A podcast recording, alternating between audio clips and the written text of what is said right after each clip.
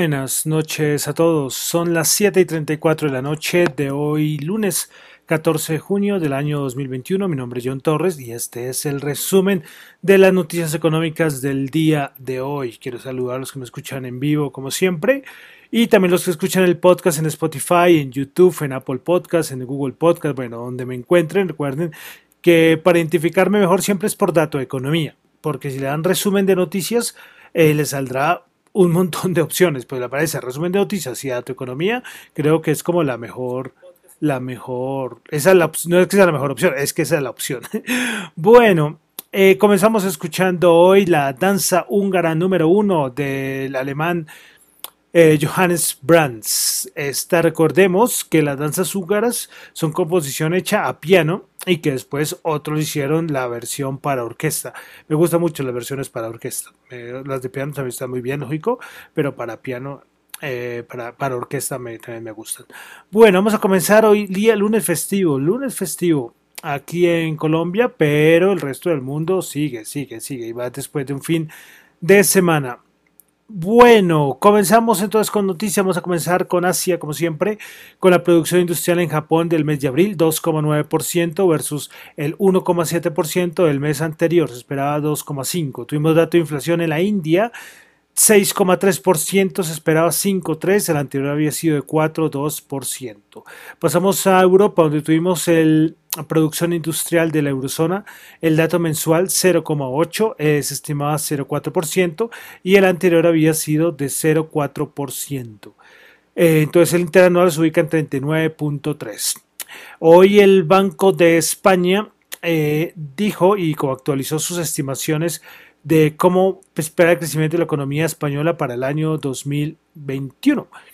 Pues bueno, eh, ve que crecería eh, para el segundo trimestre el 2,2%. Eh, y después en un rango entre el 1, o sea, ellos dicen, vamos a aclarar las cosas, que 2,2% pues lo colocan en un rango entre el 1,4% y el 2,7%.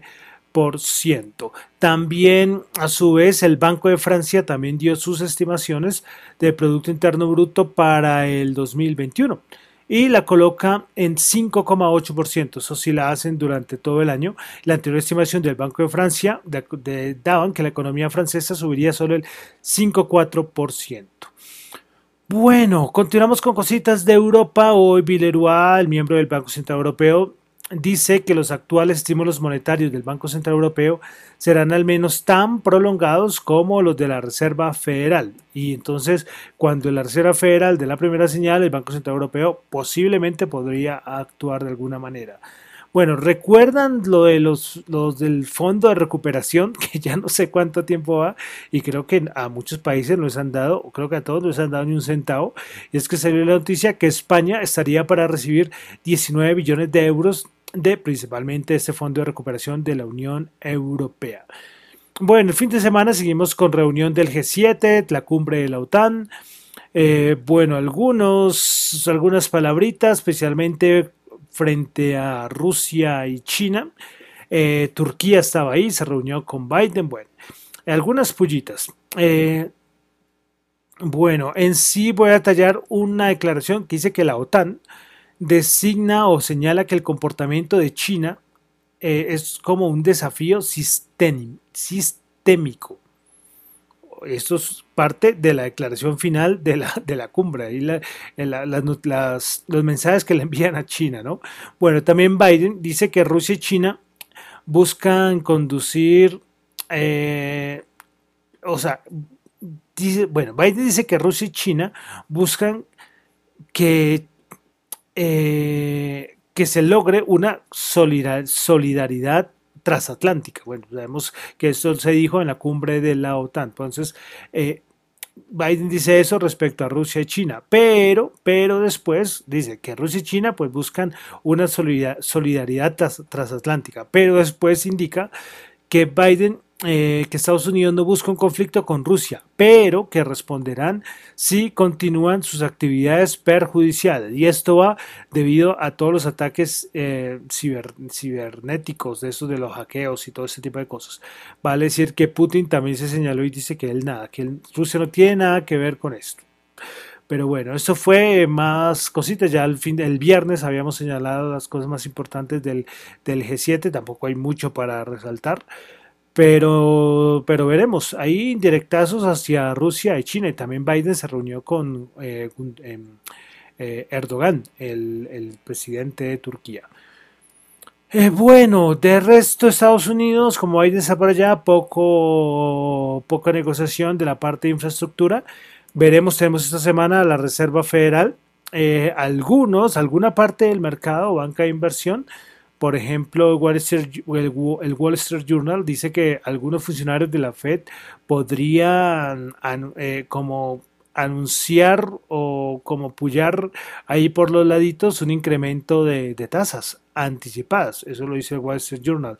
También eh, Goldman, Goldman respecto a la reunión de la Reserva Federal, dice que no espera, no espera ningún anuncio de tapering muy pronto y que si se da será en agosto o septiembre cuando se reúnan eh, Jackson se me olvidó dónde es que se reúne la reserva la reserva federal. Eh, a ver se me busca a ver a ver Federal Reserve.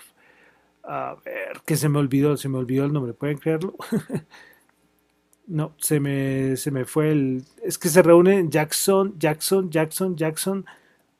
Qué horror se me olvidó eh, se me olvidó, puede creerlo que se me olvidó el lugar exacto donde, donde se reúnen. Pero bueno, es la reunión que va a ocurrir en agosto. Entonces Goldman dice que ahora no espera que en esa reunión, que es esta semana, no haya ningún anuncio de tapering, pero que después en esa reunión entre agosto y septiembre, pues sí pueda ocurrir, ocurrir algo. Eso es como lo que está pendiente del mercado. Bueno, es que es que este mercado es como infalible. Ahorita lo veremos en la parte de mercado, pero el resto no hay más cosas raras que decir. Y Estados Unidos tampoco. bueno, eh, pasamos a Colombia. Hoy es festivo en Colombia, pero hay dos cositas importantes. Primero, que ahorita el día 15 de junio se hará la presentación del marco fiscal de mediano plazo. Es un, es un evento importante, ¿eh? importante, aunque todavía lo de reforma tributaria, pues sabemos que toca esperar, pero lo del marco fiscal es importante. Bueno, eh, aprovechando que es festivo aquí en Colombia, salió un datico muy importante. Y yo les dije que les había prometido que íbamos a hablar de, lo, de los costos de los bloqueos y los paros. Bueno, en primer lugar, según Ministerio de Hacienda, el costo del paro llegó a 11,9 billones. ¿Ok? Las pérdidas de 350 mil millones. A nivel, ah bueno, perdón, esto es el impacto económico. Ahora vamos como por sectores. Acoplásticos, pérdidas de 350 mil millones, 200 mil empleos en riesgo, 78% de empresas del sector afectados. Fenalco, pérdidas de 3,8 billones, negocios cerrados 40 mil, empleos perdidos 300 mil. Transmilenio, pérdidas por destrozos, 28 mil millones de pesos. Sector agrícola y agropecuario, pérdida de 3,6 billones, toneladas sin movilizar 1,2 millones, empleos en riesgo 1,1 millones, sector financiero, pérdidas por vandalismo 43.200 millones, sector cafetero, en mayo exportaciones se desplomaron 52% a nivel anual llegando solo a los 427 mil sacos, los calficultores dejaron de recibir en mayo 210 millones. Transporte de carga, pérdida de 4 billones. Este dato según Fede, Transcarga. Camacol, pérdida de 4,1 billones en inversión. Empleos afectados 1,3 millones de puestos. Proyectos afectados 1.710. Hoteles, pérdidas de 400 mil millones. Estos son datos según Cotelco. Si Industria siderúrgica, pérdidas 280 mil millones de pesos, empleos en riesgo 45 mil. Bueno, eh, inflación, ya lo dije la semana pasada, pero vamos a resaltar la inflación por todos los bloqueos y paros. En Popayán 17,8%, Florencia 16,9%, Cali 15,4%, Neiva 9,1% como las ciudades más afectadas. Eh, eh, petróleo y minería se ha dejado de percibir 1,18 billones. Bueno, y según Confecámaras, 22% de las empresas han suspendido sus operaciones en el paro, 18,5% opera entre el 14, entre el 1 perdón, y el 25%, y el 34,9% trabajan a un nivel entre 26 y 50%.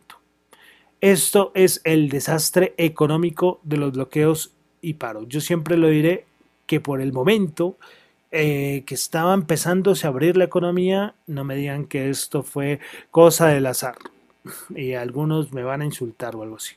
Yo les dije que algún día eh, les iba a hablar de los costos económicos de los bloqueos y el paro, cosa que tranquilamente puede volver en una semana, puede volver a buscar cualquier excusa y salir a, acabar con todo otra vez. Pero ven, que para mí esto fue peor que el COVID. ¿eh?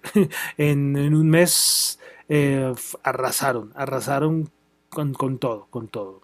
Ahí les dejo poco más que aportarlos. Las cifras son muy claras.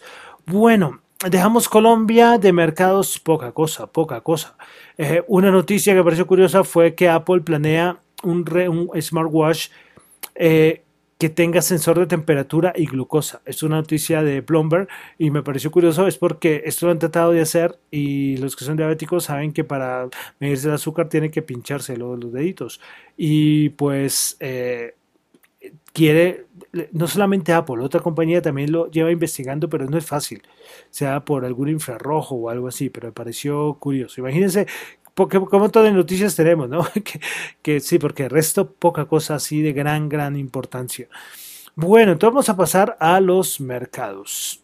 Eh, qué pena con ustedes lo del Jackson, Jackson, pueden creerlo, que es que no, no, no me acordé, no me acordé de la reunión de Jackson Hole, creo que es. Es que no me acuerdo y me da rabia, es porque, porque lo había visto y no lo anoté, no lo anoté. Sí, creo que es Jackson Hole.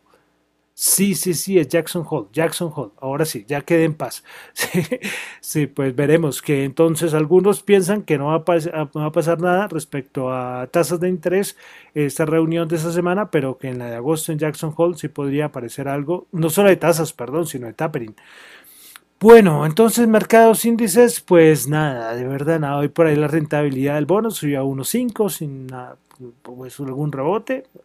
Eh, de resto, seguimos en lo mismo, en lo mismo, subiditas pequeñas, pero de todas maneras se mantienen arriba, en máximos.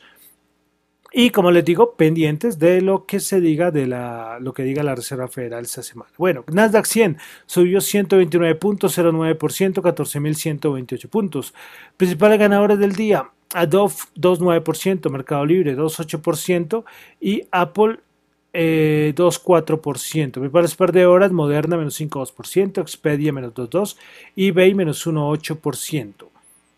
Vamos ahora al SP500. El SP500 el día de hoy subió 7 punticos, 0,1%, 4.255. Principales ganadores del día tuvimos a ResMed 6%, Market Texas 3,1%, Adobe 2,9%. Principales perdedoras Baker Hooks menos 4,5%, Mosaic Company menos 4,2% y Carnival Corporation menos 4% menos 3,9%. Vamos al Dow Jones, que el Dow Jones el día de hoy bajó 85 puntos, menos 0,2%, 34.393. Principales ganadores del día, Apple 2,4%, Microsoft 0,7%, Intel 0,5%, principales perdedoras, JP Morgan menos 1,7%, Wagner Boots menos 1,5% y Dow Inc. menos 1,5%. Recuerden que cuando no hay Bolsa de Valores de Colombia, porque aquí es festivo en Colombia, damos un repasito al, a los índices de Estados Unidos. Pero de Estados Unidos, Dios mío, los índices de Europa. tenía acá los índices de Estados Unidos y, por eso fue que dije, dije eso. Eh, bueno, vamos a ver entonces un repasito por los índices de Europa, los principales índices europeos. El IBEX subió 0,83%, ya va por los 9.281 el IBEX. El DAX alemán bajó menos 0,1%, el FTSE de Londres 0,1%, el DAX alemán alcanzó máximos eh, el día de hoy y el FTSE de Londres eh, alcanzó máximos del último, o antes de la pandemia, es decir, desde febrero del 2020. El CAC francés 0,2%, el Eurostock 50 0,1%. Vamos a pasar al petróleo el WTI 71 subió 0,2, Brent 73.1 subió 0,6 en máximos de los últimos dos años. El petróleo y el oro 1868 bajó 11. Bitcoin 40.142 subió 1.138. Vamos a mirar el Bitcoin cuánto está en este momento. Está en 40.142, casi idéntico al, al, valor que habíamos, que habíamos mirado. Vamos, de pronto esto no está cargando, miremos porque parece a 40.300. Sí decía, porque es el mismo valor, 200 dolaritos por encima. ¿Qué pasó con las criptomonedas?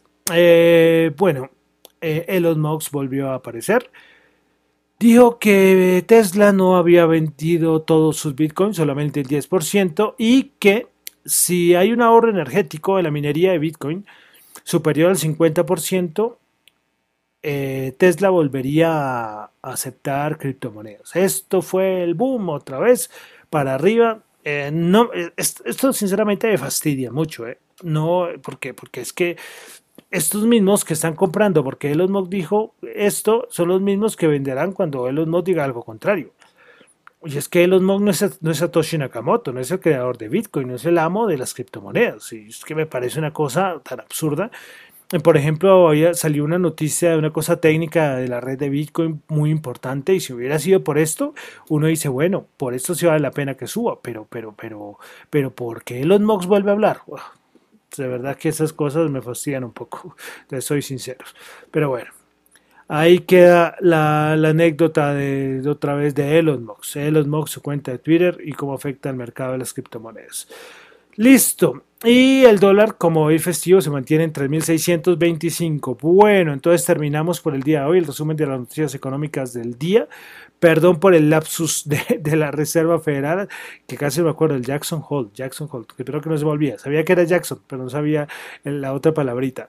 Bueno, recuerden que lo mío son solamente reflexiones y opiniones personales. No es para nada ninguna recomendación de inversión.